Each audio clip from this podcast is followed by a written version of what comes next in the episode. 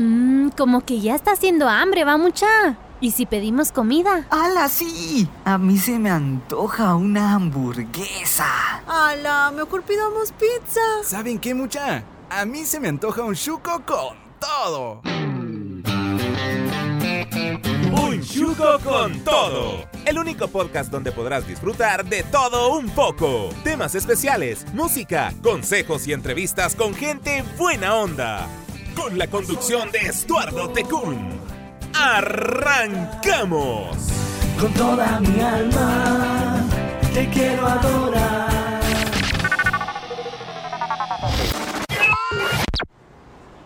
Eh, ¿y entonces quién hace el pedido, mucha? ¿Qué tal mucha? Espero se encuentren de lo mejor. Es para mí un verdadero gusto y un enorme placer darles la bienvenida a este onceavo episodio de Un Chuco con Todo. Este podcast que es creado con el objetivo de traerles los eh, temas necesarios para que ustedes puedan agregarse a ustedes, para que ustedes puedan eh, ser mejor como personas. Pero en esta ocasión, en, en este onceavo episodio, no me encuentro solo. Tengo un invitadazo muy, muy, muy especial, Julio Calo. Lo de in- invitadazo es por la edad. Invitadazo por todo lo que tenés que aportarnos. Un gusto Julio estar Calo, contigo, Estuardo. Gracias, gracias Julio. Qué enorme placer para mí poder entrevistarte, para, para mí poder tenerte en un chuco con todo. En esta ocasión, hablando, bueno, ya ustedes lo vieron en, en el título de este, del episodio, de este capítulo, que es la preparación. Vamos a hablar un poquito acerca de, de este término en general y vamos a hablar también de lo que vos sos. Y muchas gracias por apartar tu tiempo, muchas gracias por, por hacer lo posible para que puedas estar en este en Un este privilegio episodio. y pues aprovechando para saludar a todos los que se van a tomar el tiempo de ver el, el video o de seguir el podcast. Eh, de verdad, eh, espero que lo que compartamos hoy sea para crecimiento personal, Claro que que nos sí. desafíe a crecer. Claro que sí, gracias por mencionar el tema de, de dónde lo están escuchando. Ustedes recuerdan que pueden escucharlo en Spotify, pueden escucharlo en Apple Podcast, en Tuning, en Anchor y también en Deezer. Pero también si quieren ir a verlo, pueden ir a checarlo a mi canal de YouTube, Estuardo Tecún. Suscríbanse por favor. Y eh, bueno, ahí pueden ir a verlo, pueden ir a ver la, la entrevista completa de todo lo que vamos a estar hablando en este episodio con Julio Calo, ¿verdad? Para iniciar este episodio, me gustaría saber por qué Julio Calo. Bueno, lo que pasa es de que mi apellido es un apellido común. O sea, yo- Julio López, así pues eh, me he dado a conocer en el medio, pero llegó un día la inquietud acerca de, de hacer más fácil el que las personas recuerden mi nombre Ajá. eh, a través de, de lo que estoy haciendo, de escribir, de, de los medios de comunicación.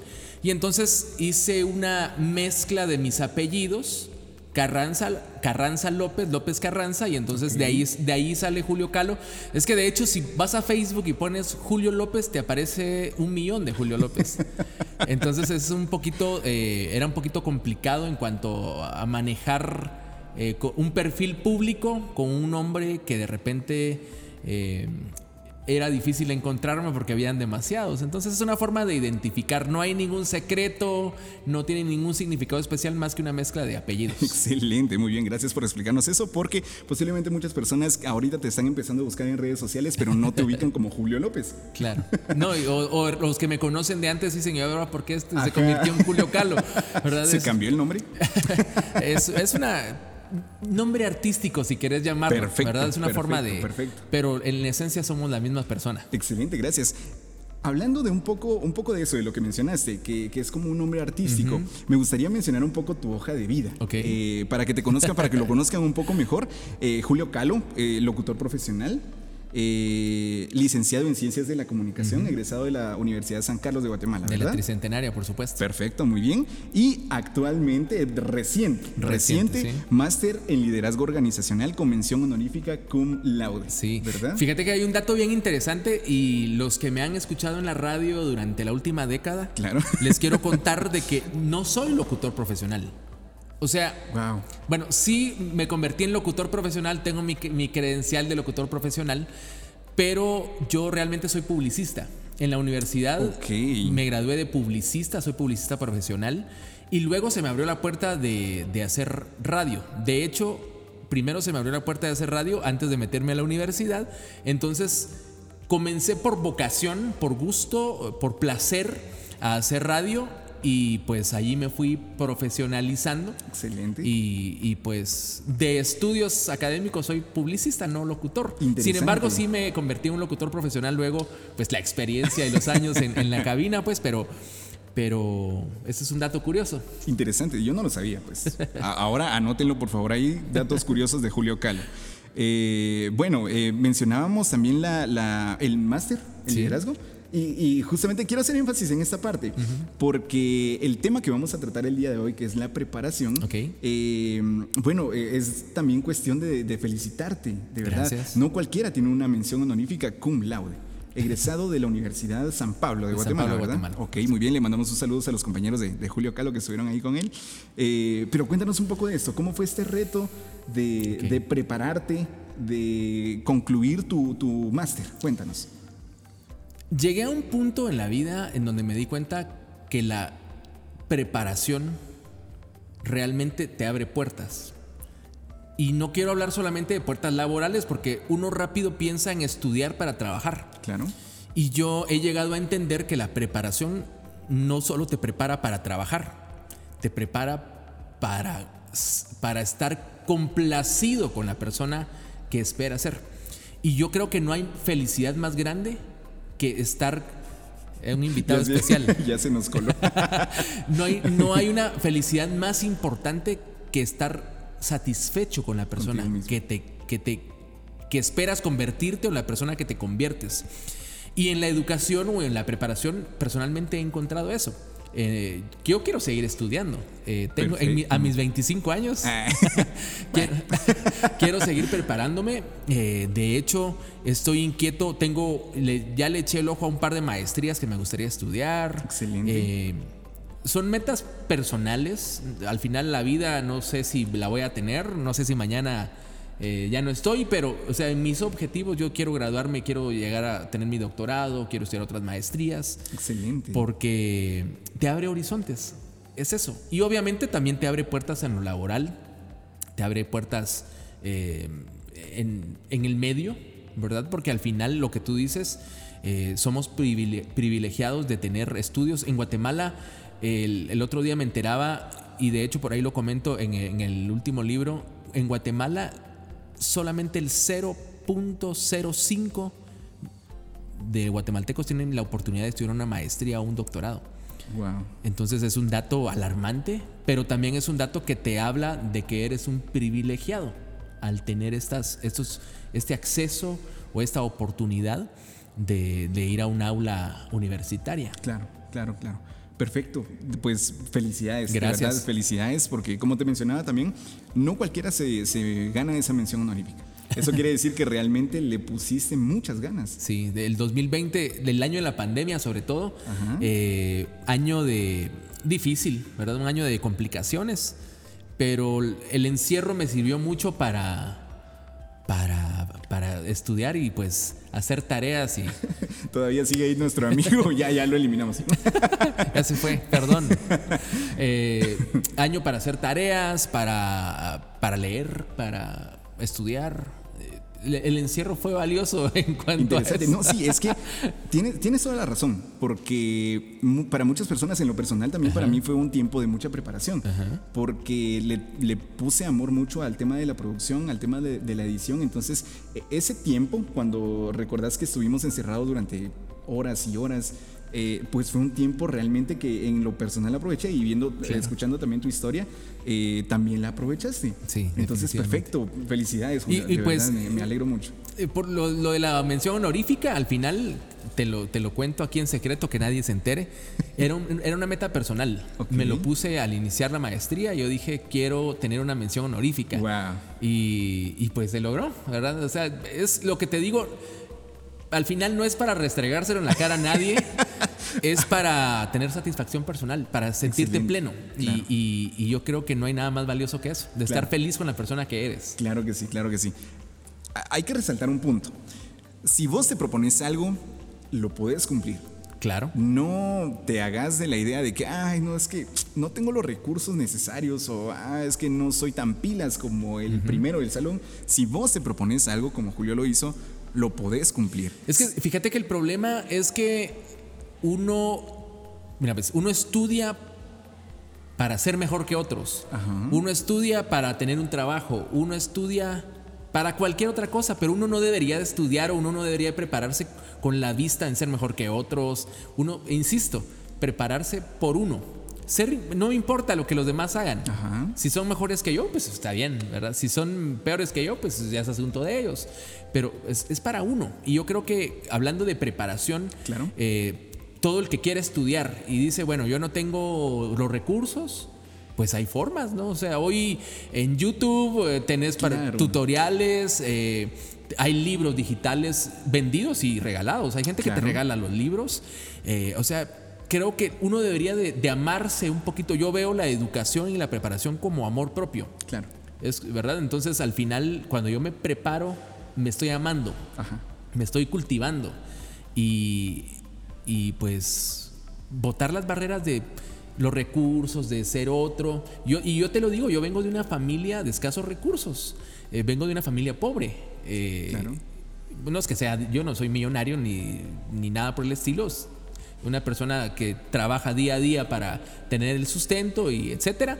Pero lo que voy es que los recursos muchas veces son la limitante. Claro, ¿verdad? claro que sí. Pero la verdad es que creo que todo está en el querer hacerlo Exacto. y, y- y querer superarte. ¿verdad? Querer romper paradigmas para, para vos y para los tuyos, ¿verdad? Porque al final es, eh, yo no sé si ustedes pueden reflexionar y pensar en sus familias, por ejemplo, y decir Así cuántos es. de mi familia han ido a la universidad oportunidad. Es cierto, es o cierto. se graduaron. Y entonces es como ir subiendo la vara.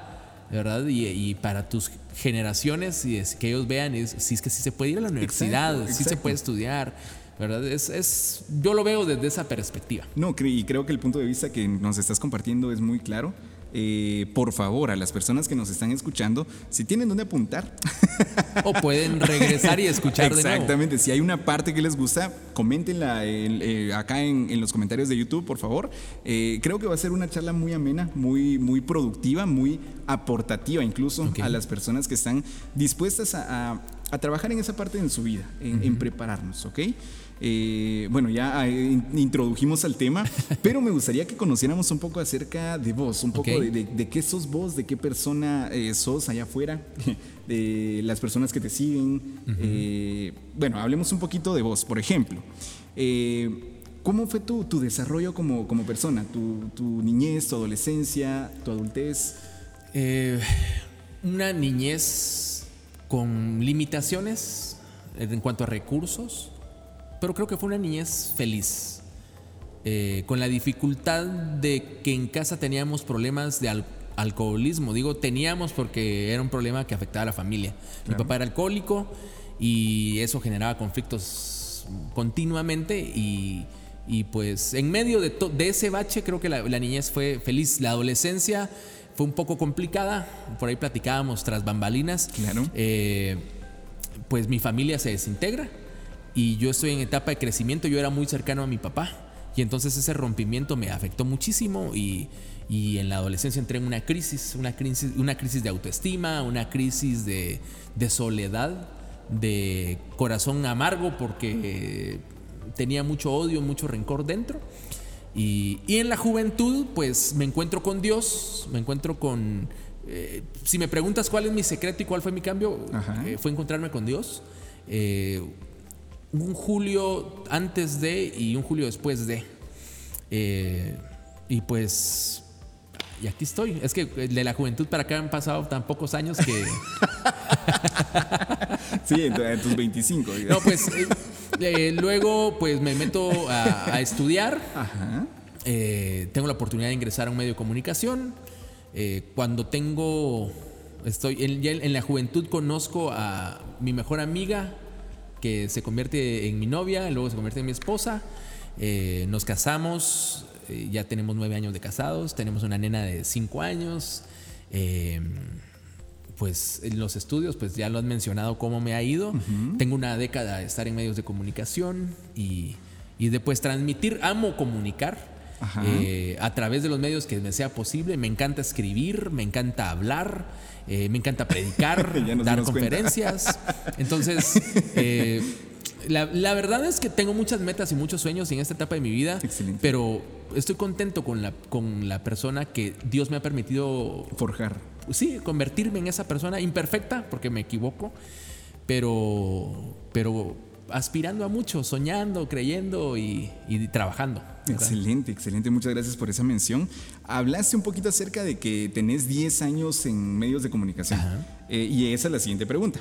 ¿Cuál es tu preparación, tu trayectoria laboral? Ok, eh, yo comencé en, en Estereovisión.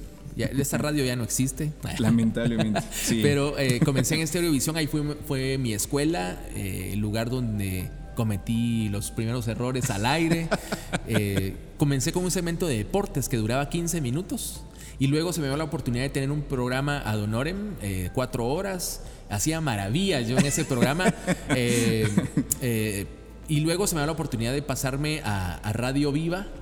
Eh, allí estuve casi nueve años y, y, pues tu- pu- tuve la oportunidad de ser parte del morning show. Me atrevo a pensar que en su momento el- quizás el morning show más escuchado a nivel cristiano en Claro sí. Guatemala.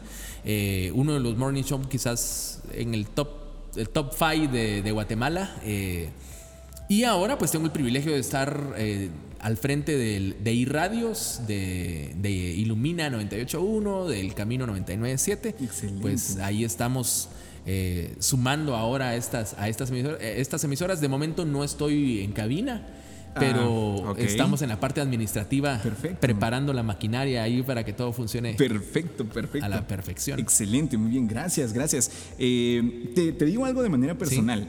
Eh, yo pues tengo 24 años, Eh, mencionaste que vos estuviste casi 9 años en, en Radio Viva, eso quiere decir que en mi juventud yo te escuché. Ok. Entonces puedo ¿Qué dar me fe habrá querido decir? eso, eso quiere decir que, bueno, eh, de, de hecho es un cumplido el que te estoy diciendo, porque crecí escuchándote, realmente. Y, y en la etapa en la que yo estuve pensando en, en todo ese tema de, de los medios de comunicación, que gracias a Dios pues también se han abierto algunas puertas por ahí, eh, pues Radio Viva ha sido, eh, Radio Viva, Estereovisión, Rema Estéreo incluso, han sido emisoras que han marcado mucho mi, mi vida. Pero específicamente del lado de, de Estereovisión, que lamentablemente ahora ya, ya no está al aire, pero de Radio Viva, que sí seguía, eh, marcaron mucho, marcaron mucho esa, esa, esa parte o ese interés de la comunicación en mí. Ok. Entonces déjame decirte, Julito, eh, realmente vos fuiste mucha bendición durante mucho tiempo a, a través de la radio para mí y estoy seguro que no solamente yo, sino que muchas personas que nos están escuchando y viendo seguramente se sienten identificadas. Y Gracias. seguramente te extrañamos también en esta parte, pero seguramente ya no, te No, vamos que a se extrañar pasen también. a- al 98.1 y al 99.7. Ahí nos vamos a estar escuchando. Perfecto, muchísimas gracias. Y, y no, y buenísimo, gracias a Dios también que se te dio esta oportunidad de estar ahora liderando esta, Claro. estas emisoras, ¿verdad? Por supuesto. Entonces, eh, bueni- buenísimo, tu trayectoria sigue ampliándose. Y, bueno, también vamos, a hablar un poquito acerca de- del, del- del medio de comunicación de la escritura, que por si ya lo notaron, nosotros tenemos aquí unos ejemplares que más adelantito, más adelantito vamos a hablar de, de prenoviazgo, que es el libro, tu libro, de Julio Calo. Eh, bueno, entonces, para continuar con nuestro tema, me gustaría mencionarte un poco acerca de la teoría de qué es la preparación. La preparación es estar preparado, valga la redundancia, para toda situación. Es un signo claro de responsabilidad y, y aquí vamos a un poco con el tema de, de los valores incluso también. Es un signo claro de la responsabilidad. Cuando una persona es responsable, anticipa los escenarios a los que debe enfrentarse y se prepara en función de ellos, mediante la adquisición de herramientas básicas, sean in- intelectuales o de otra naturaleza. Me gusta esta parte que dice eh, que se anticipa. Claro. Cuando nosotros nos preparamos, eh, a, los- a las personas que nos están escuchando o viendo, eh, realmente estamos preparándonos para un futuro, para algo que nosotros queremos hacer, para algo que nosotros queremos alcanzar. En el término intelectual, nos preparamos constantemente para poder, eh, principalmente para poder optar por una buena plaza y que esta buena plaza me pueda generar un buen ingreso. Claro. ¿ok? Pero existen también otros términos de preparación que son de otra naturaleza. Por ejemplo, eh, podría hacerse el tema de, eh, eh, podríamos hablar un poco de las relaciones, eh, relaciones interpersonales, cómo yo me puedo preparar para mi futura esposa o esposo. Ok. ¿ok? Eh, podríamos hablar también un poco acer- acerca de términos naturales, fenómenos naturales, cuando, por ejemplo, de repente se vienen las lluvias y nosotros tenemos muchos agujeros en, en- en- el techo de nuestra casa, eh, pues nos estamos anticipando esa situación. ¿Cómo? Preparándonos para arreglar ese techo. Entonces, eso, eso quiere decir un poco acerca de la, de la, de la función teórica de qué es la preparación, que es eh, ese término con el cual nosotros nos anticipamos para poder hacer algo en un futuro. Ok. ¿ok? Eh, las personas responsables se preparan para situaciones eh, cotidianas, así como situaciones de emergencia. El prepararnos no quiere decir únicamente, bueno, yo me voy a preparar para mi trabajo, posiblemente. Yo me voy a preparar para cuando venga la lluvia. Si no, imagínate, de repente tenemos una emergencia el día de hoy. Entonces, eh, tenemos que estar preparados para esas situaciones. En el término financiero, por ejemplo, eh, muchas veces se nos ha inculcado para las personas que hemos eh, tenido eh, la oportunidad de tener una educación financiera, eh, se nos ha inculcado que nosotros debemos tener un fondo de emergencia literalmente que nos sirva para cuando, cuando más lo necesitemos sea en términos de salud, sea en términos eh, realmente muy urgentes. Entonces, esas son las, las situaciones, eso es lo que nos hace como personas responsables estar preparados ante esas situaciones. ¿Qué nos podrías aportar vos referente a esto? Fíjate que estaba pensando cómo, cómo comparar la preparación con algo de la vida cotidiana. ¿Te gusta comer? Uf, ¿Qué tal para, para, la- para los asados, para los, los ah, churrascos, soy las fan, parrilladas? Fan. El hecho de que tengas un trozo de carne y lo cortes para ponerlo a la parrilla, eso ya es preparación. Ok. Si no, tendrías que poner el, el trozo en bruto sobre el fuego. Ok. ¿Verdad? Pero cuando lo cortas, comenzás a preparar. Entonces hay gente que lo cortará y de una vez lo lanza al fuego. Pero habrá otras personas que dicen, no, a mí con sal solamente. Lo cortan, le ponen salita y va. Pero nunca has visto eh, cuando prepara un chef una parrillada y tiene la carne y, y lo baña con... Yo, no- yo no sé mucho de cocina, entonces no me meto a eso, pero lo baña con, con unas cos- Condimentos. unos condimentos y especias que uno dice, ¿qué está haciendo allí? ¿Verdad? Qué maravillas. Y de repente lo, lo corta y lo pone y uno prueba y dice, uff, Wow. esta carne está... Gloriosa. Sí, me- está a otro nivel. O sea, a mí me gusta con salita, pero eso está a otro nivel. Y yo creo que en la vida nosotros vemos la preparación deberíamos verla de esta forma, porque al final yo puedo solo cortar la carne y ponerla o ponerle sal, pero la verdad es que mientras más preparado está, Es sabe más rico. mejor. Sabe más rico y, y gusta más.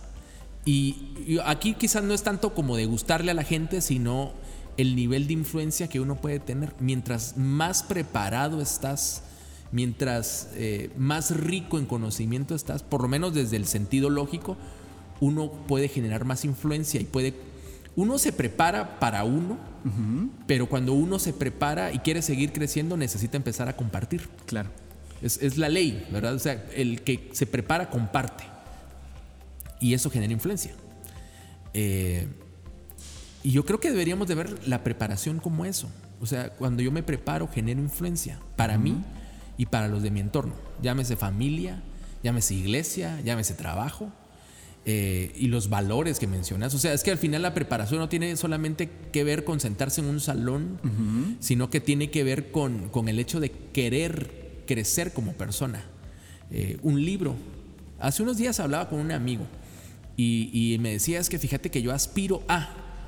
Y yo le decía, ¿y qué estás haciendo para llegar a? Nada. Entonces, comenzá por leer, comenzá por prepararte, porque al final querés llegar allí para generar influencia. Sí. Claro. Entonces, ¿y, y qué influencia vas a generar si no tienes nada para compartir? Es que al final de eso se trata la preparación, de estar listo para llegar a un punto. ¿Verdad? Para que la carne esté bien cocida o esté sabrosa y le guste a todos, tienes que prepararla. Exacto. Entonces, llegar a ese punto, eh, eso es la preparación, estar listo para a dónde querés llegar. Y yo hasta lo relaciono con el tema en la fe, ¿verdad? Porque a veces uno, uno es fe, pero bien religioso, nada de acción. Y la idea es, yo cuando empiezo a prepararme, yo miro allá la meta y no estoy en la meta, estoy empezando, estoy lejos de la meta, pero la preparación es como estar convencido de que vas a llegar a la meta y por eso Exacto. estás invirtiendo en. y, y de lo debemos, de- debemos verlo desde esa perspectiva, ¿verdad? Es, es un paso de, de fe, un paso de, de crecimiento para compartir con otros, porque a todos nos gusta enseñar y a todos nos gusta dar eh, enseñanza, que nos vean, pero ¿qué voy a dar? ¿Qué voy a compartir? Ese es el reto. Exacto, ¿verdad? Entonces exacto. Hay que prepararse. Definitivamente. Hay, una, hay un punto que me gustaría resaltar de lo que acabas de mencionar, eh, que uno se prepara con el fin de poder dar influencia. Sí. ¿Sí?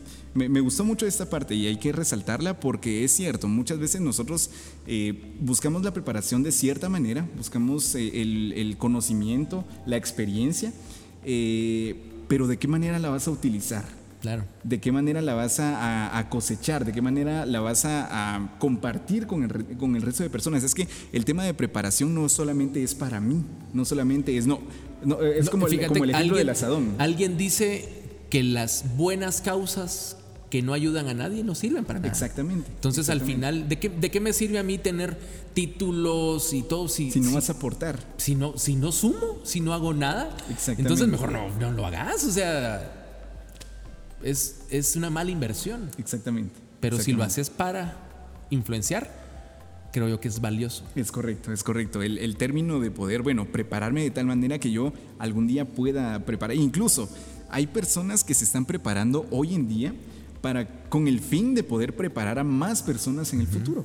Y eso es digno de aplaudir para los profesores, para los eh, motivadores. Pero para fíjate los que es, coaching. que es que al final todos generamos influencia.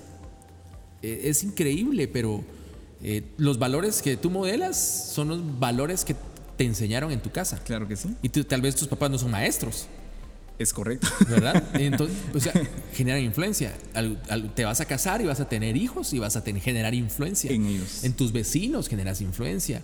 En- o sea, en tus compañeros de trabajo generas influencia.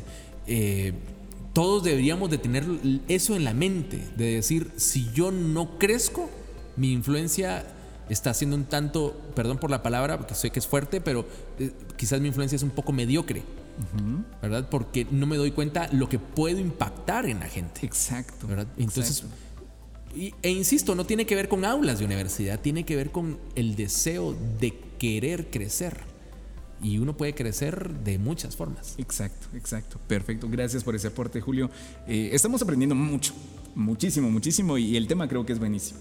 Ahora, hay un punto muy específico del cual me gustaría hablar con vos porque eh, eh, has estado últimamente empapado en este tema y es acerca de la preparación sentimental. Y aquí quiero hablar acerca de prenoviazgo, eh, que es eh, tu libro, es Claro, eh, recientemente... va- vale la pena que lo menciones Ajá. porque van a decir algunos es comunicador, pero ¿y ¿qué tiene Pero, que ver el ajá. sentimentalismo con esta parte? Sí, sí, sí, me gustaría mucho que habláramos de, de tu libro. Eh, obviamente tuviste mucho tiempo de preparación, que acá está. de hecho, que- te voy a dejar este para que lo regales de alguna forma. De verdad. Sí. Gracias, gracias, gracias. Gracias. este, eh, me, me sorprendiste ahorita. ya me, me- ¿qué- ¿De qué estábamos hablando? De que te gustaría Ah, sí, que, sí, que perdón, les perdón. platique un poco De- de, sí. lo que habla el libro. Estábamos hablando un poco acerca de la preparación, pero obviamente para preparar este libro, para, para que este libro saliera a, a tantas personas que hoy en día lo están leyendo, eh, tuviste que prepararte. Sí. Tuviste literalmente Me que obligaron a pasar. prepararme. Y, y estoy seguro que tu esposa tuvo mucha influencia en este libro. Sí, totalmente. No, y de hecho también me gustaría eh, mencionar que también fuiste parte de los eh, de las recomendaciones que se hacen en los libros del pastor Alex López, que son libros también que son buenísimos, de verdad los recomiendo también. Gratuitos, los pueden recomiendo descargar. mucho. Eh, hablamos eh, en estos libros sobre eh, emparejarse, Emparejarse. sobre as- eh, noviazgo de altura, me quiero casar. Temas buenísimos Muy en los que buenos. tuviste aportes y, y- y de verdad eh, lo recuerdo muy bien porque sí te, le- te leí en, esa, en esas partes y obviamente en este proceso también ya vos tenías cierta preparación y me gustaría que habláramos específicamente de tu libro, de prenoviazgo. Eh, hablamos acerca de- del prepararnos para una relación, del prepararnos para entrar a, una relación de noviazgo que muchas veces los adolescentes en este momento, adolescentes, eh, prejóvenes, eh, tienen la idea de que un noviazgo es, eh, bueno, voy a intentar, voy a ver, quiero experimentar. Sí, que es natural. Exactamente. Es natural porque están en la etapa de experimentar. Ajá. Eh, Hay un capítulo en el libro, se los quiero mostrar por acá. No sé si logras ver el título. No puedes que no puedes querer a alguien. No puedes querer a alguien. Eh, Así se, llama el capítulo. Y, y no, les, se los voy a leer, no se los voy a leer completo, pero en este capítulo lo que estoy hablando es que muchas veces nosotros lo que pensamos que, que necesitamos es a alguien que nos quiera o alguien a quien querer.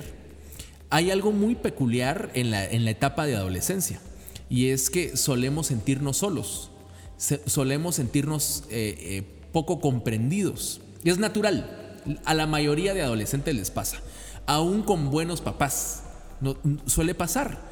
Porque estamos en una etapa de transición. Cuando somos adole- adolescentes estamos en una etapa de transición en donde estamos pasando de ser niños y nos estamos convirtiendo en eh, aprendices de adultos. Entonces estás en esa etapa en donde querés aprender y necesitas eh, experimentar y tus papás no logran entender eh, fácilmente de que el bebé ahora se está convirtiendo en adulto. Ajá. Entonces, para ti, eh, para el adolescente es difícil porque está en una transición, pero los papás también están sufriendo una transición porque Claro. el bebé los está dejando. y esa parte es complicada. Entonces, lo que los chicos regularmente hacemos, y digo hacemos porque la- el libro cuenta mi historia, eh, es bu- buscar los brazos de alguien, buscar los besos de alguien como consuelo para sentir que tenemos valor.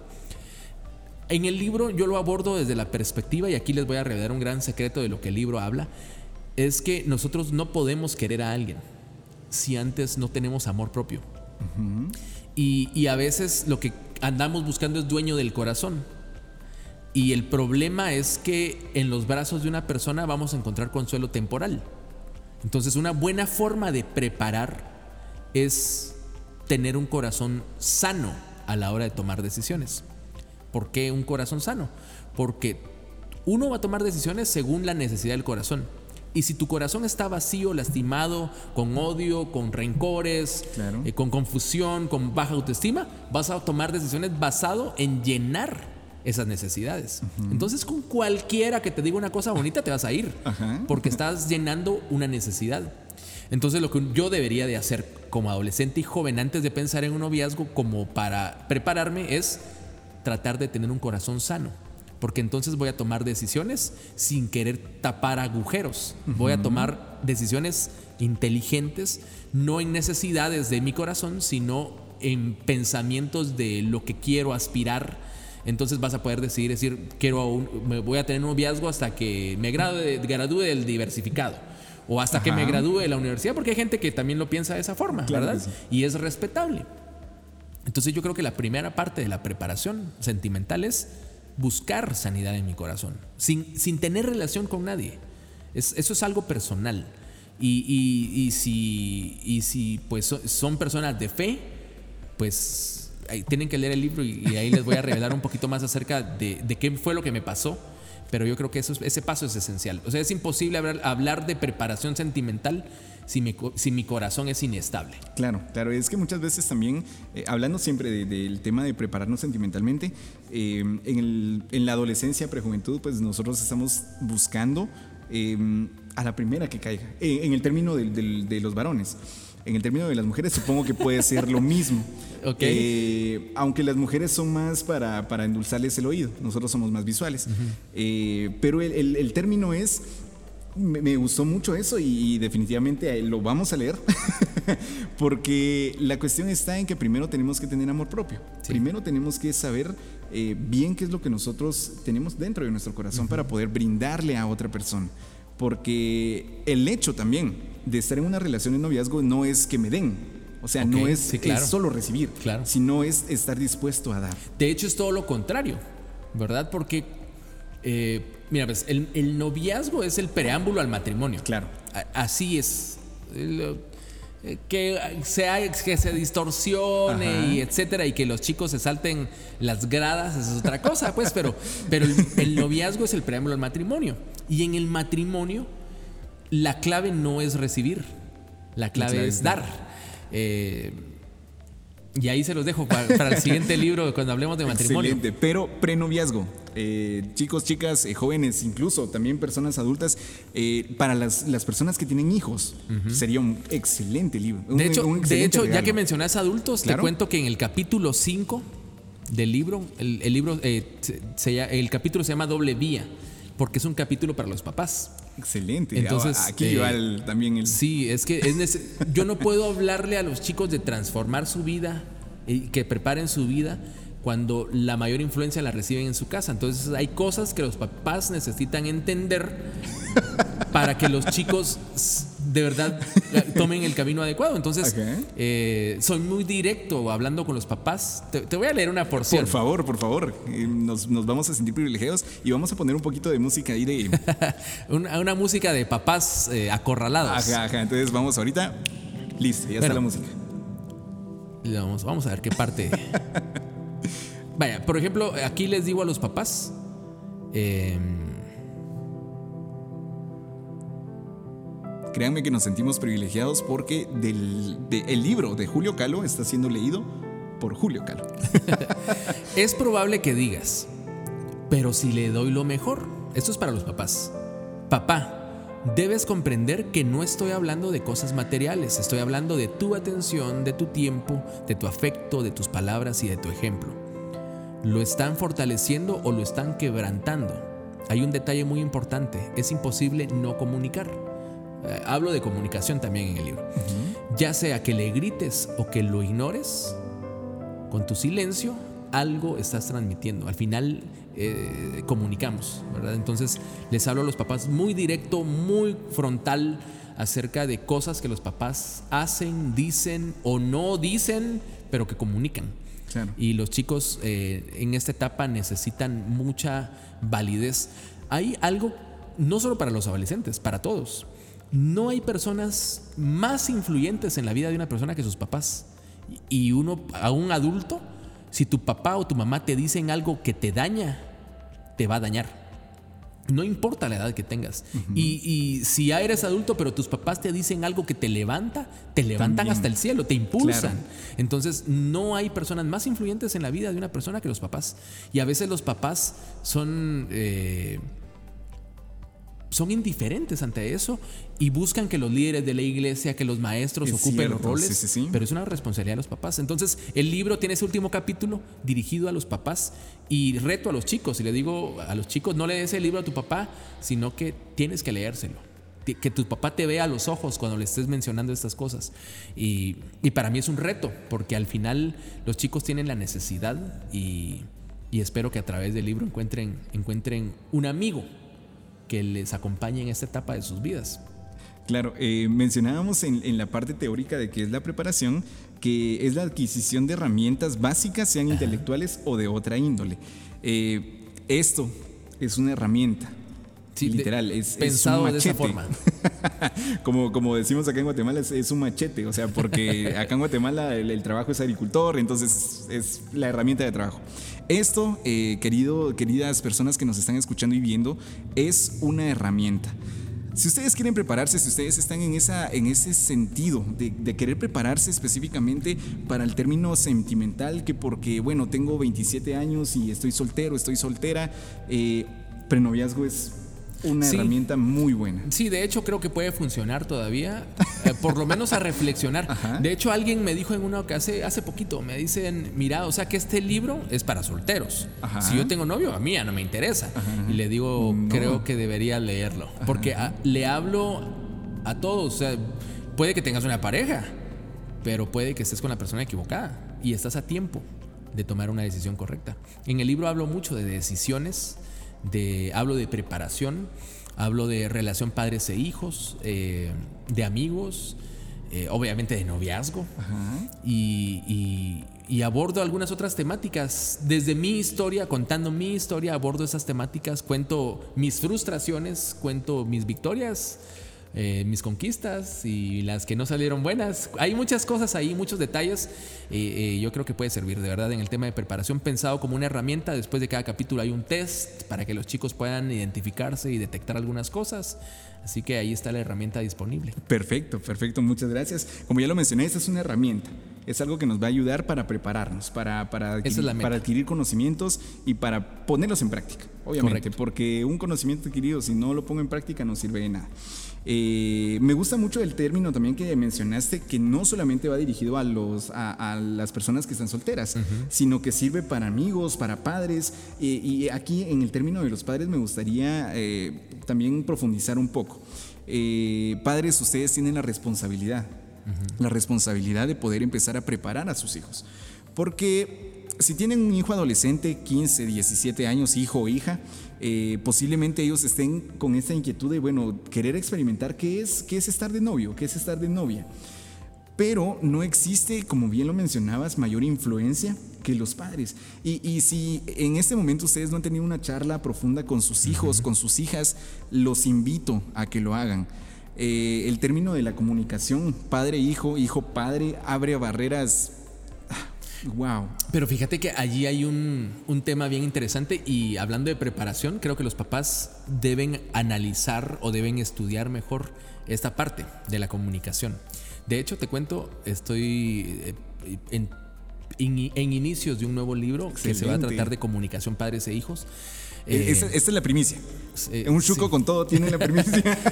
Me encantaría, yo esperaría que a, a- a inicios, de- a mediados del 2022 tengamos ese nuevo libro. Excelente, excelente. Eh, pero te digo que los padres necesitan analizarlo y te voy a explicar por qué lo digo. No tengo nada en contra de los papás. Yo soy papá, tengo una niña eh, de 5 años.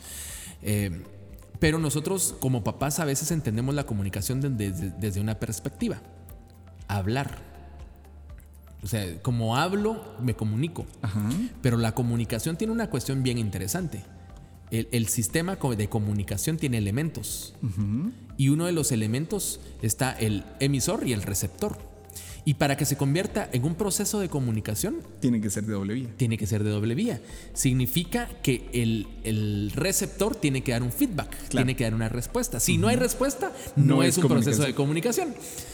Y entonces esa parte es bien interesante porque al final los papás dicen, es que yo no sé por qué está haciendo eso si nos comunicamos. Error, usted habla. Ajá. Y los chicos regularmente están destinados a callar y a escuchar. Creo yo que, eh, que esa parte vale la pena que la, que la evaluemos, que la consideremos, porque los chicos necesitan eh, también ser escuchados, Claro, claro. ¿verdad? Estamos ansiosos ya por ver ese libro. Si Prenoviazgo está siendo un éxito en este momento, definitivamente ese nuevo libro que esperamos que Dios te dé la sabiduría, Julio.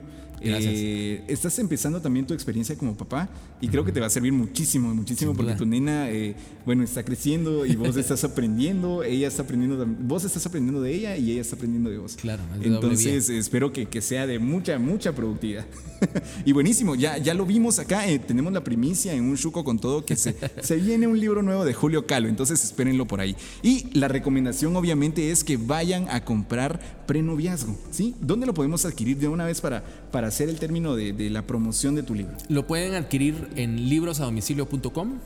Lo pueden adquirir a través del WhatsApp 55 19 79 96. Ahí escriben y se les envía directamente a la puerta de su casa u oficina. Excelente. 55 19 79 96. Perfecto. Vamos a colocar también acá en la, en la descripción de este video lo, en la página y también el WhatsApp para que ustedes puedan ir a, a- comprarlo, por favor. Creo que es una herramienta, no creo, seguro, es una herramienta que va a funcionar para, para ese término de prepararnos sentimentalmente específicamente. Entonces, bueno, gracias Julio, de verdad, por, por tomarte el tiempo de explicarnos un poco y también de leernos esta, esta parte interesante de tu libro.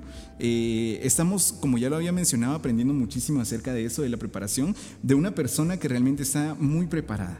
Que realmente, bueno, eh, vos mencionabas también que te gustaría seguirte preparando y eso está excelente, pero Dios te ha dado herramientas, Dios te ha dado oportunidades que ahora pueden servir de, de reflejo, de influencia para alguien más.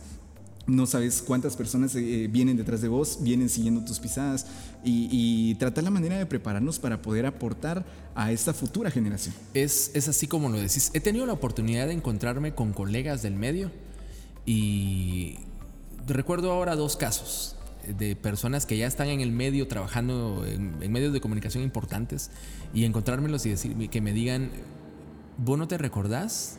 Una, persona me lo dijo, ¿vos no te recordás pero hace tantos años yo te mandé un mensaje al Facebook y te pregunté eh, acerca del el estudio. Yo quería estudiar comunicación y te pregunté qué hago.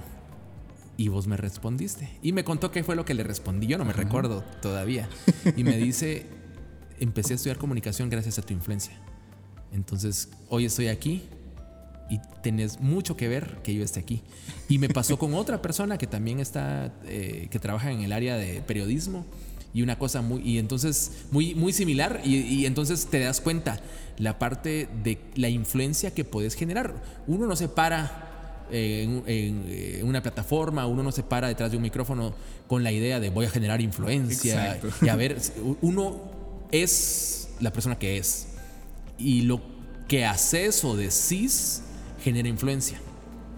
Y esa parte uno no la, no la valora.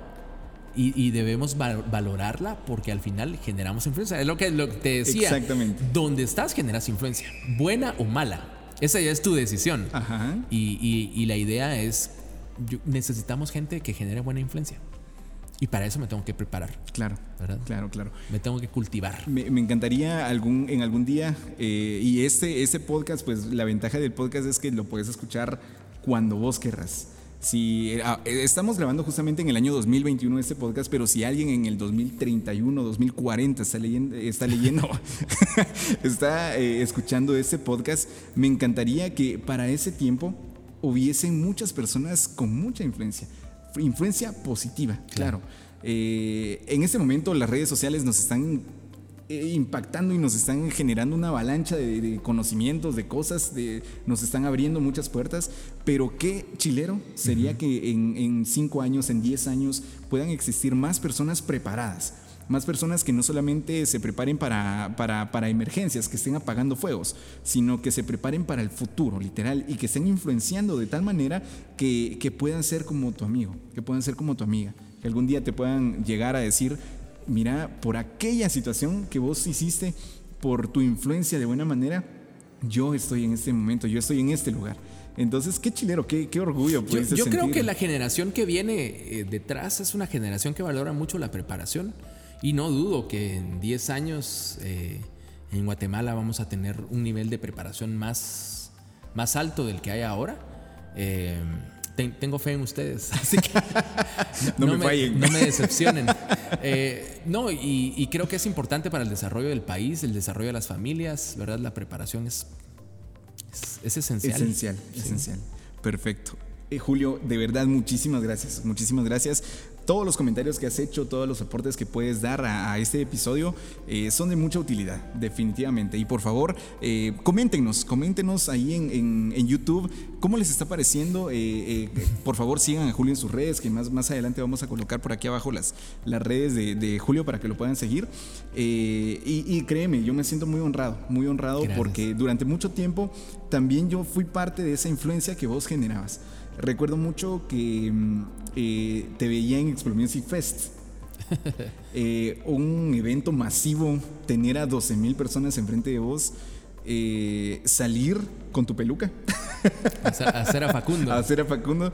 eh, es, es justamente el, el- el evento de en medio. El- están todos los artistas y de repente salen los locutores a, a hacer una, inter- una pequeña intervención, pero verte ahí y ahora tenerte acá eh, es como una, una parte de, de wow, no lo creo y, y gracias a Dios por las oportunidades, porque el parte de prepararme el- con los conocimientos que gracias a Dios tengo hasta este momento, me ha traído hasta este punto específico en el que puedo encontrarme con vos. Que podemos tener una charla amena, poder compartir eh, conocimientos. Y ustedes no tienen idea hasta dónde me lo traje a grabar. es, una, es una odisea, pero, pero realmente agradezco mucho esto. Me siento muy privilegiado, muy honrado. eh, para una persona que no es extraordinaria, eh, tener a una persona como vos eh, en un podcast. Lo, lo cambia todo, realmente. Y, y me siento muy honrado y te honro a vos por eso. Gracias. No, al final creo que. Creo que al final somos personas ordinarias. Que de alguna manera, desde mi perspectiva, confían. En mi caso, yo confío en un Dios extraordinario. Claro. Y eso hace. Él es la diferencia. Uno es ordinario.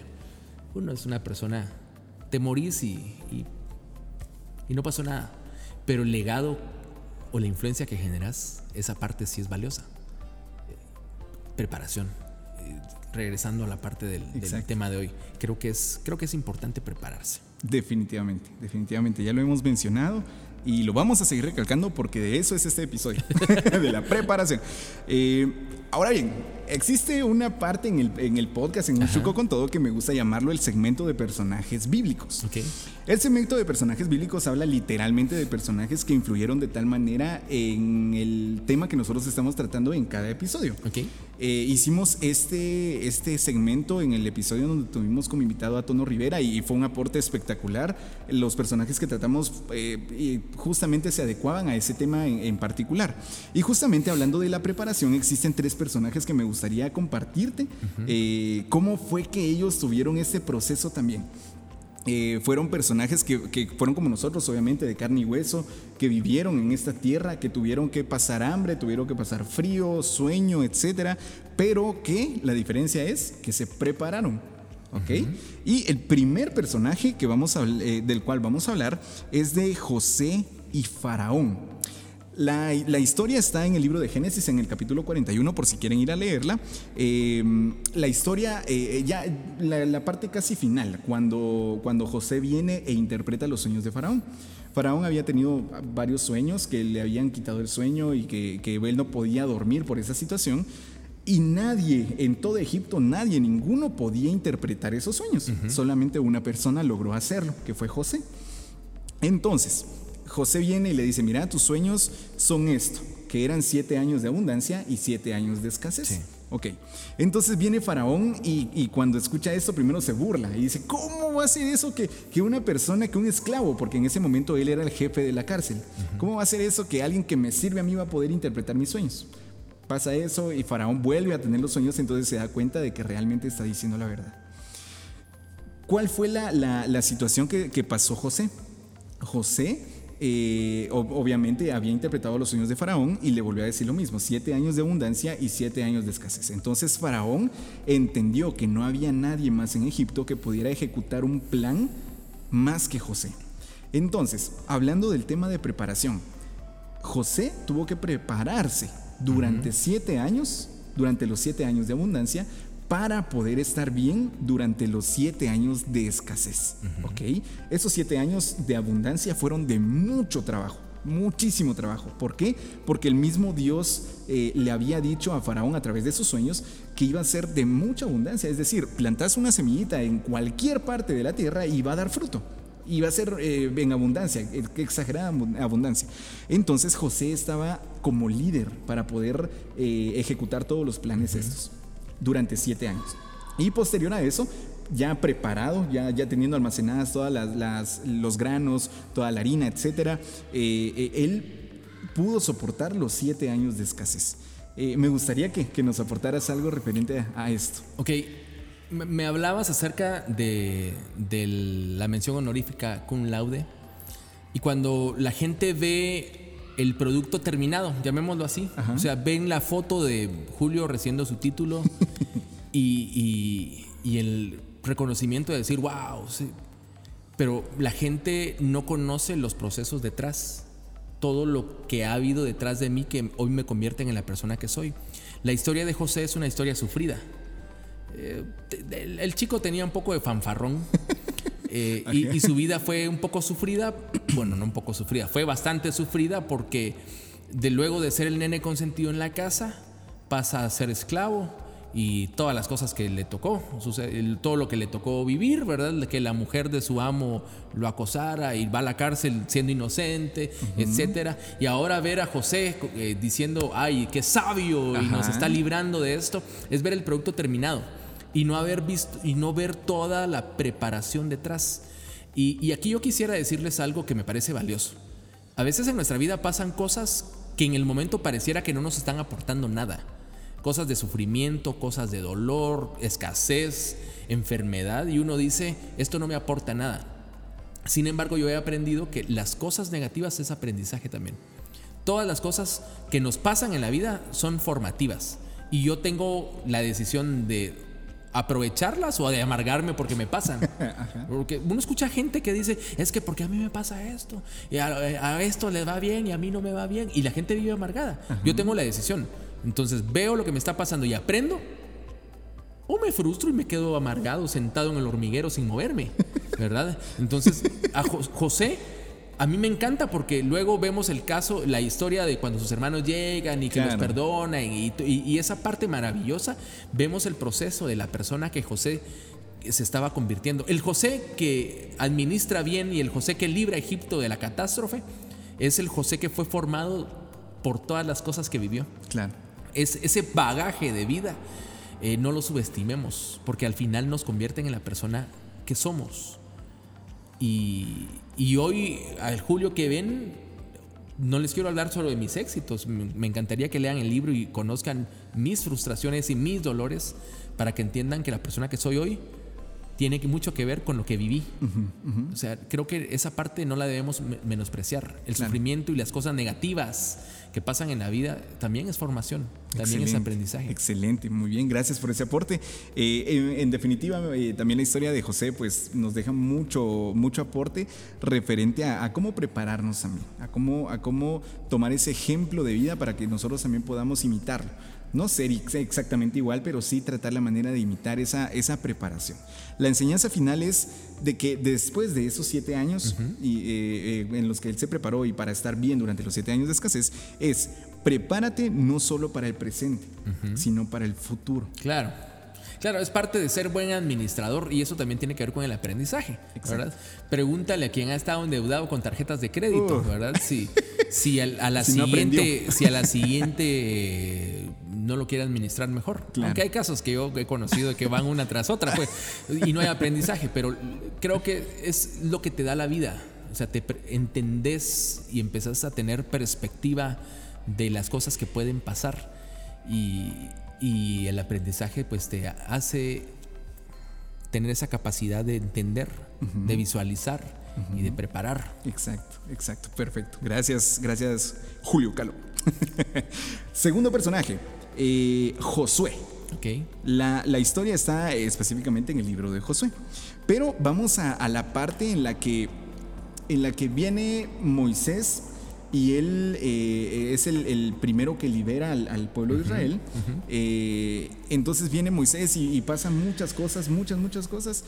Pero vamos a la parte en la que Dios le da la instrucción a Josué y le dice, mira, ahora levántate tú porque tú, porque tú, vos, a mí me gusta hablar de, en términos chapines, eh, porque levántate vos, levántate vos, porque vos vas a, a- a dar continuidad.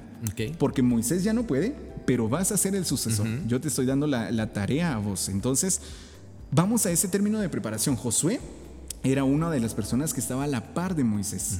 ¿ok?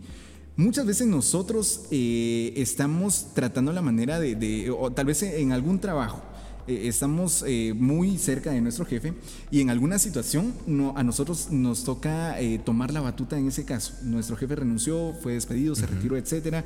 Entonces viene, eh, vienen los jefes, los gerentes y dicen, bueno, eh, Julio, eh, tu jefe renunció, entonces vos sos la persona más capacitada para poder continuar con esto. Josué definitivamente, me imagino que se sorprendió bastante porque los conocimientos que él tuvo, que, que él adquirió mientras Moisés estaba a la par de él, obviamente le funcionaron bien. ¿Por qué? Porque el mismo Dios vio la capacidad en Josué. Correcto. Y le dijo, Josué, ponete pilas, papadito, porque ahora a vos te va a tocar. Y así fue como sucedió. Sí, y, y viene eh, Dios y le dice algo muy importante a Josué. Le dice, esfuérzate y sé valiente. El término de prepararnos es término de esfuerzo Claro. de ser muy valiente, porque las, las circunstancias muchas veces van a ser contradictorias, muchas veces vamos a tener que nadar contra corriente, muchas veces eh, las cosas no van a salir como nosotros querramos. Y eso también es, es bueno que lo mencionemos, porque no todo es color de rosa.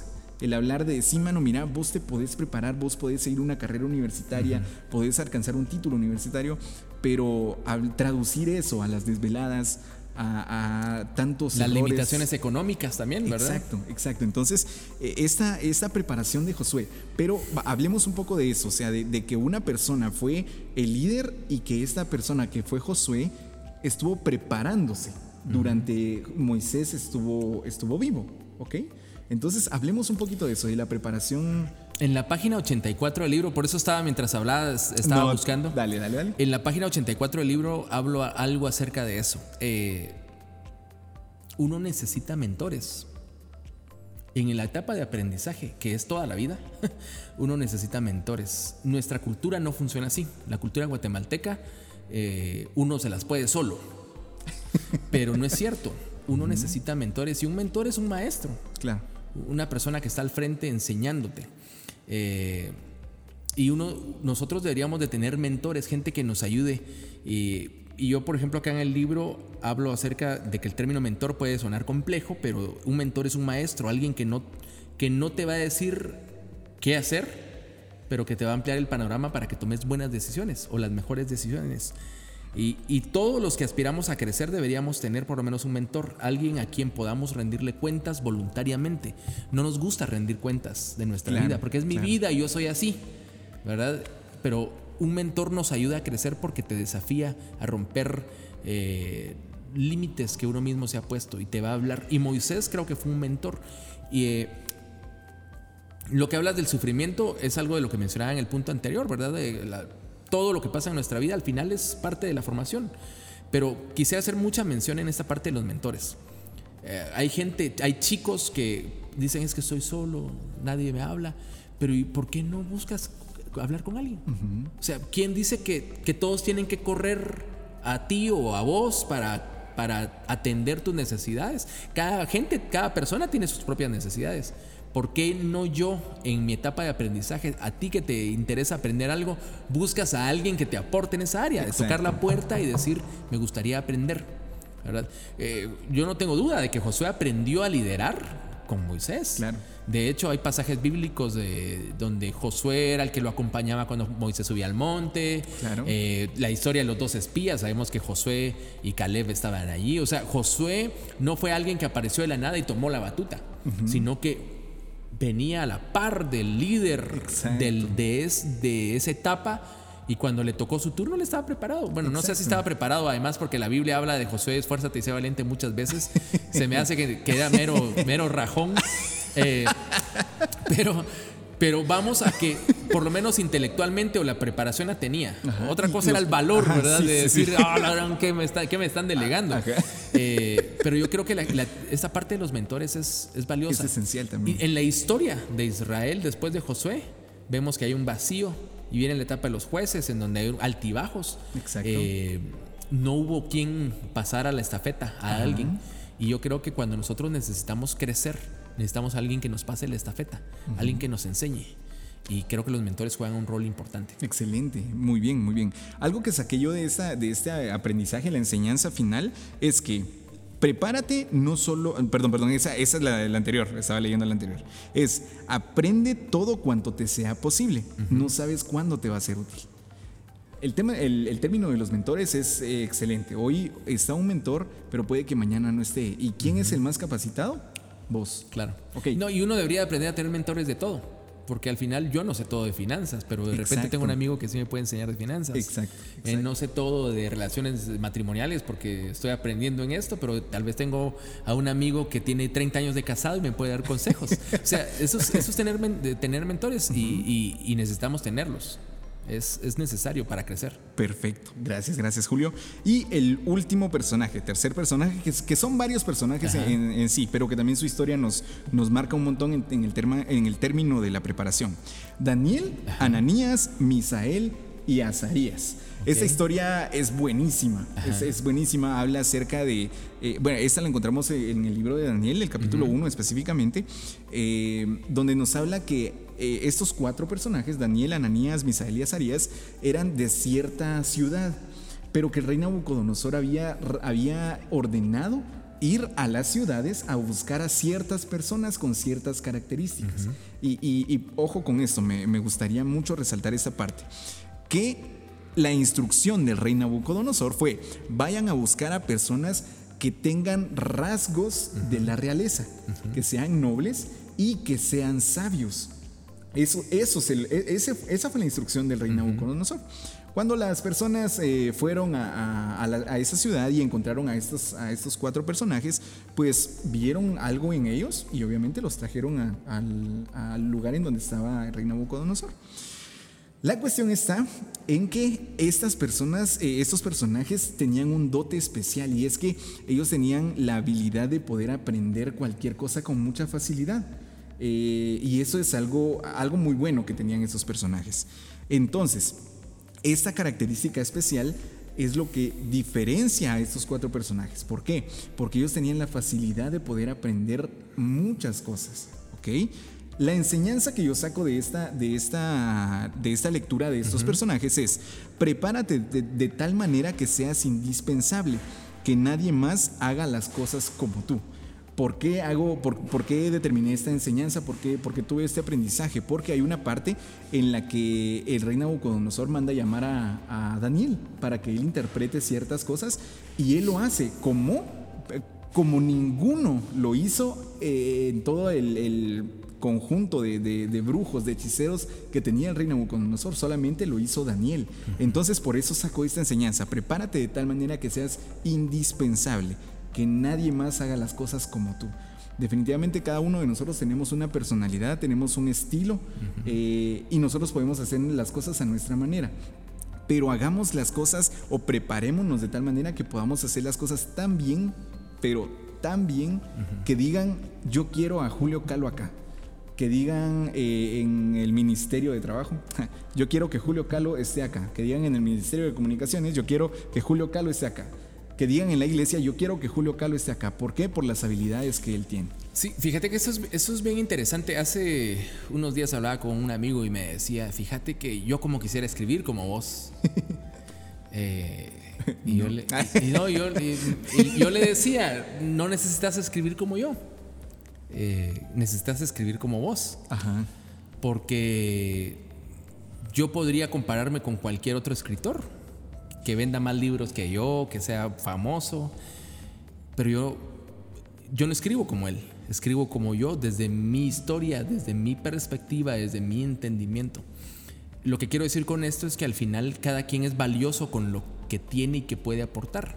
Y a veces uno comete el error de compararse. Lo que te decía, uno se prepara porque quiere superar a o ser mejor que cuando realmente uno debería de prepararse, ver tus potenciales, ver tus capacidades y ser mejor. Uno pasa la vida queriendo superar tus debilidades. Y para mí eso es un desperdicio. Está bien que uno quiera superar debilidades, pero pasarte la vida queriendo ser mejor en algo para lo que no naciste es una pérdida de tiempo. Cuando realmente deberías de potencializar lo que sos bueno. Y eso te debería de, te debería de elevar porque estás invirtiendo en la tierra adecuada. El problema es que no funcionamos así. Pasamos tiempo queriendo ser otra cosa y deberíamos de fijarnos. Y el ejemplo que pones de Daniel, ¿verdad? O sea, ellos, él era excelente en algo. Eh, invirtámosle en lo que somos buenos para convertirnos en excelentes. Exacto. Pero hay otro, ot- otra cuestión que, me, que podría relacionar. Esta historia que mencionas, ¿te recuerdas que hay una parte donde dice eh, que ellos dicen no, no vamos a comer nada de lo, que, de lo que ustedes... Para no contaminarse. Claro, y entonces, y cuando los sacan y los ven, estaban más la- guapos, más galanes, más fortachones que los que habían comido de todo. Así como, como me ven. Y, y- y yo pienso, eh, al final cuando uno se prepara en lo que haces y lo haces con excelencia, tus convicciones son fuertes. Te vuelves fuerte en tus convicciones. En el caso de ellos, dijeron, no es que no necesitamos nada más. O sea, que estamos, sabemos lo que necesitamos y vamos a estar firmes. En el caso del tema de la corrupción y tantas cosas que se hablan en, eh, en nuestro lenguaje social y que se ve como natural. Hoy precisamente veía una noticia de dos empleadas de un ministerio que las cacharon robando medicina del Ministerio de Salud, eh, que estaban falsificando documentos y estaban robando medicina. y, y ahí vi la foto y las, las llevaban capturadas, iban a la cárcel y yo decía, qué terrible que la corrupción no solamente es de los que están en el Congreso, sino que está a todo nivel, pero eso tiene que ver con la pobreza de valores que tenemos, con la, la pobreza cultural que tenemos. Necesitamos crecer. Ser, cuando uno transforma el ser, transforma el hacer. y, y- y pues esta historia de, de Sadrach, Mesach, Abednego y, y Daniel me hace pensar en esa parte, ¿verdad? De que también cuando tenemos el conocimiento, el entendimiento, podemos ser fuertes también en nuestras convicciones y valores. Entonces me van a ofrecer algo bajo la mesa y yo sé que está mal, no lo voy a hacer, Claro, ¿verdad? Aunque me echen, no lo voy a hacer. ¿verdad? Es, es- es ser firme. claro, claro, claro. Perfecto, perfecto. Bueno, este fue el segmento entonces de, de personajes bíblicos. Eh, regularmente lo hacemos en, en algunos episodios en donde sabemos que ah, ex- existieron diferentes personajes que marcaron la diferencia en el tema que estamos tratando en, esa, en ese episodio en específico.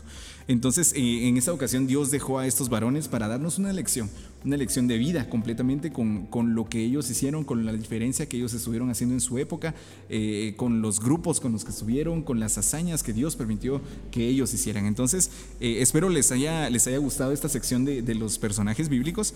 Y bueno, gracias también a vos, Julio, porque nos has aportado muchísimo. Eh, hemos aprendido muchas cosas con- junto a vos.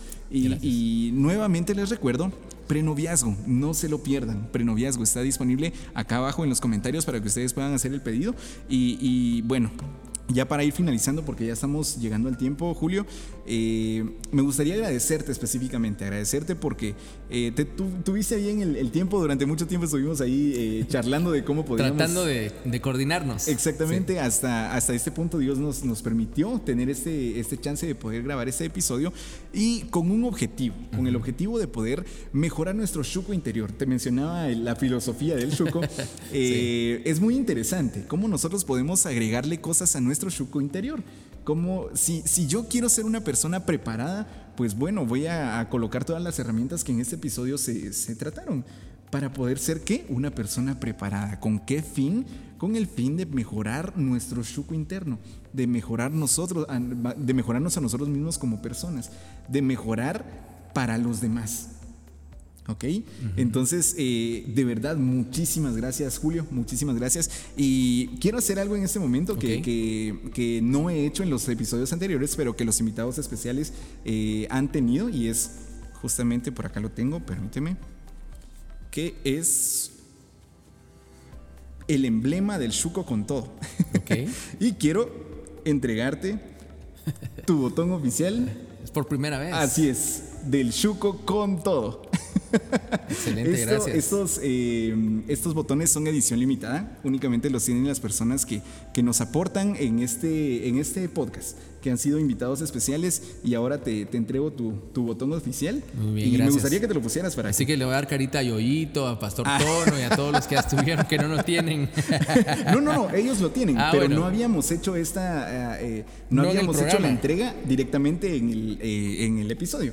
Entonces, eh, bueno, ellos ya, ya, ya también ya lo tienen y por ahí van a salir algunas fotos en donde, en donde ellos ya tienen su botón, pero en este momento es la primera vez que lo hacemos directamente eh, grabado en el episodio. Excelente. Eh, es una mención honorífica, es un cum, cum laude del. Shuko con todo, porque es en parte también un agradecimiento. Agradecimiento primeramente a Dios por las oportunidades que te ha permitido a vos. Porque a través de cada una de las puertas que Él ha abierto para vos, ahora vos podés venir e influenciar a demás personas a través de qué? Del tema que estamos tratando hoy, que es la preparación. Julio, honramos tu vida. Gracias. En lo personal te bendigo muchísimo. Espero que, que tengas mucho éxito con tus libros, con tu familia. eh, que definitivamente lo que pasaste en tu niñez eh, ya es un pasado, únicamente. Y que ahora pues Dios está en el centro de tu vida y que ahora Él te está permitiendo realizar actividades y, y cosas que en mucho tiempo ni siquiera piensas en tu pasado. Entonces, de verdad, muchísimas gracias por estar con nosotros acá. Eh, me gustaría que, que dieras tus redes sociales, por favor, para Gracias. que las personas que nos están escuchando y viendo te puedan ir a buscar. Gracias, Estuardo. Pues redes sociales, Facebook, Twitter como soy Julio Calo, Instagram como Julio Comunicación. Tengo un blog, el blog de julio.com. Allí pueden encontrar mis escritos, más información del libro y cosas que estamos trabajando. Allí lo pueden encontrar y pues ha sido un privilegio poder estar contigo, poder platicar. Gracias. Eh, y pues hay que crecer, hay que crecer, hay que transformar el ser, y se transforma el hacer e impactamos la vida de las personas. Eh, de eso se trata, creo. Perfecto, perfecto. Y gracias, gracias por ser el invitado de honor en el episodio número 11 del el podcast Un Chuco con Todo.